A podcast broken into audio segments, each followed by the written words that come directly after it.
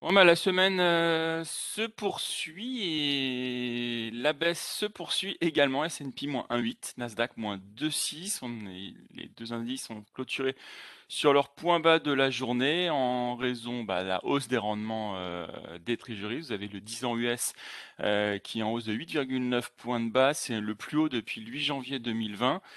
Pourquoi? Bah, l'inflation, hein, l'inflation qui atteint un niveau excessif et doit être contrée via une hausse des taux, heu, selon un gérant de fonds américain, heu, mais c'est une réalité que maintenant tout le monde semble partager.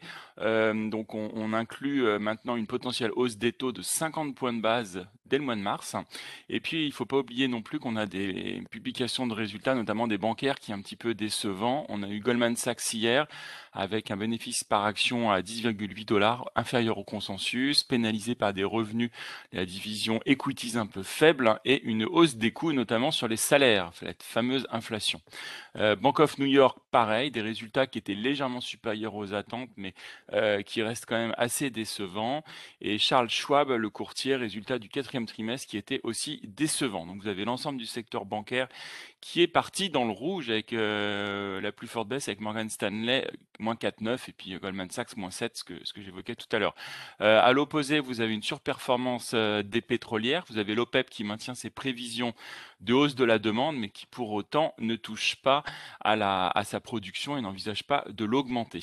Et puis il faut noter aussi qu'on a eu l'explosion d'un pipeline entre l'Irak et un port turc hier, euh, 450 000 barils par jour qui vont être, euh, qui sont affectés. On n'a pas de visibilité sur la remise en service et la durée des réparations. Donc vous avez un, un, un Brent qui est en hausse de 1,4%, WI 1,4% et c'est des plus hauts depuis fin 2014. Euh, côté des entreprises aux US, on notera juste, vous l'avez vu, Activision Blizzard euh, en hausse de 26%, racheté par Microsoft qui signe là son plus gros deal, hein, 69 milliards de dollars, et puis bah, qui entraîne naturellement dans son sillage euh, Electronic Arts ou Ubisoft euh, en Europe et à l'inverse un Sony euh, qui est assez pénalisé. Euh, si je poursuis en Asie, bah, c'est le rouge hein, naturellement dans le sillage des US, Japon moins 2,8, vous avez également Hong Kong qui à moins 0,4, la Chine à moins 0,8. Euh, essentiellement en Chine, on note les gouvernements locaux qui publient leurs objectifs de croissance de PIB pour 2022. En grande majorité, on est supérieur à 6% de manière assez euh, surprenante. Côté des entreprises, vous avez un, croisiériste de Hong Kong, Genting, qui est dont la cotation est suspendue puisque, bah, en fait, il est en, il en faillite. Hein. Il est dans l'incapacité de, rembourser sa dette. Procédure de liquidation est enclenchée. Euh, côté euh, Japon, vous avez Toyota qui enregistre sa plus forte baisse depuis mars 2020, moins 4,7. Euh, le groupe a effectivement annoncé que son objectif de production de 9 millions de véhicules ne sera pas atteint cette année, en cause de la pénurie de semi-conducteurs. Puis vous avez également Sony, je l'évoquais tout à l'heure, moins 13% euh, par rapport au, deal entre euh, Microsoft et Activision. Euh, en Europe, le, rouge est toujours de mise, DAX moins 1, le CAC moins 1, moins 0,94 également. alors de manière un peu différente, vous avez le luxe qui pénalise beaucoup l'indice parisien et à l'inverse, vous avez un FTSE qui s'en sort un peu mieux grâce notamment au poids de pétrolière Royal Dutch notamment.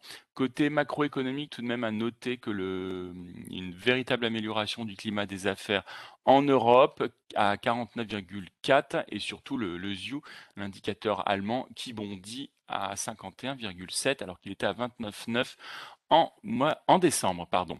Euh, côté des, des, grandes capis en Europe, euh, on notera publication de Richemont qui publie des ventes euh, du troisième trimestre à 32%, le, presque le double du consensus, surtout porté par les zones Amérique et Europe qui performent le mieux, ainsi que par la division joaillerie, 3,34 milliards d'euros de, de, chiffre d'affaires où le consensus était à 2,9. Euh, on notera également Burberry, chiffre d'affaires du troisième trimestre qui est en hausse de 7% en, en base comparable, en croissance organique. Consensus était plutôt à 5. Côté du tourisme mondial, vous avez euh, l'Organisation mondiale du tourisme qui ne voit pas de rétablissement du trafic aérien avant 2024. On était en 2021 72% à un niveau 72% pardon inférieur à celui de 2019. Donc le, retour euh, à une activité comparable s'éloigne un petit peu plus. Euh, sinon, ASML, vous avez des ventes T4 qui ont été publiées, qui sont sous les attentes à 4,99 milliards d'euros, là où le consensus était à 5,12. Et pareil, en termes de, prévision, c'est un peu revu à la baisse, fortement à la baisse. Chiffre d'affaires pour le premier trimestre, 3,3 entre 3,3 et 3,5 milliards d'euros.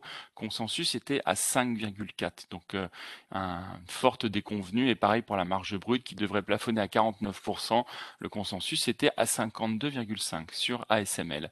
Euh, je terminerai ensuite avec euh, Stellantis, où son, son patron Carlos Tavares émet de nouveau des réserves sur la stratégie politique de l'Union européenne quant à l'électrification, au passage au 100% électrification pour décarboner l'industrie automobile. Pour ça entraînera un surcoût de près de 50% par rapport à la voiture thermique. J'en ai terminé pour les grandes capis. Euh, pour les mid small. Bonjour, je commence avec Entech qui annonce une rentabilité proche de l'équilibre avec un EBITDA S1 à, 250, à moins 250 000 euros, un résultat d'exploitation à moins 500 000 et un résultat net à moins 220 000 euros. Cette performance est d'autant plus remarquable que les effectifs ont logiquement progressé. L'équilibre opérationnel devrait se maintenir sur l'ensemble de l'exercice grâce à la maîtrise des charges et à des facturations annuelles plus élevées qu'attendues. Réalité, le groupe précise la trajectoire de son plan d'ambition 2025 en annonçant un objectif top line 2022 supérieur à 400 millions d'euros, soit une croissance supérieure de 40%. Et je termine avec Spanway. En 2020, Spanway enregistre un chiffre d'affaires en nette progression de plus de 27%, malgré un contexte sanitaire global toujours contraignant. La société parvient à pérenniser sa reprise avec notamment une augmentation des ventes de 33% en Amérique latine. Et en Europe, significativement progressé aussi à 38%. C'est tout pour moi ce matin. Merci Émeric. Euh, je poursuis sur euh, les changements de recommandation avec EDF, euh, e où JP Morgan abaisse sa recommandation à sous-pondéré contre surpondéré. L'objectif de cours est ajusté à 7,60 contre 14 euros. Safran, vous avez Morgan Stanley qui passe de sous-pondéré à pondération en ligne, vise 109 euros. Et, et enfin, Zurich Insurance, vous avez Citigroup qui passe de neutre à achat. Euh, en termes d'agenda, cet après-midi 14h30 aux US, permis de construire et mise en chantier de logements. Et en, avant l'ouverture, nous aurons encore quelques publications avec Bank of America, Morgan Stanley State Street, dans la partie bancaire, également Procter Gamble, Prologis et United Health. Ensuite, Lionel, pour un point technique? Oui, bonjour. Euh, préouverture euh, plutôt faible sur les indices européens aux alentours de 7100 sur le CAC. Donc 7100, c'est un support intermédiaire qu'on vient tester à nouveau. C'est le plus bas de la séance d'hier, c'est le plus bas de lundi de la semaine dernière. Ça correspond également au plus haut du 8 décembre. Donc on a là support intermédiaire en test. La mauvaise nouvelle, c'est qu'on n'a pas tenu la moyenne mobile 20 jours sur le CAC. On avait euh, plutôt tenu en fin de semaine dernière euh, et lundi, mais hier, elle a été enfoncée. Donc on est plutôt dans une phase de correction, a fortiori si on devait enfoncer ce support intermédiaire à 7100. côté US, sur les futurs S&P 500 ce matin, on enfonce un support qui était l'oblique haussière qui reliait les deux creux de décembre et, celui du 10 janvier. Merci Lionel, je laisse la... Oui, pardon? Je laisse la parole à Thierry. Allô, allô? Vous m'entendez? Allô, allô?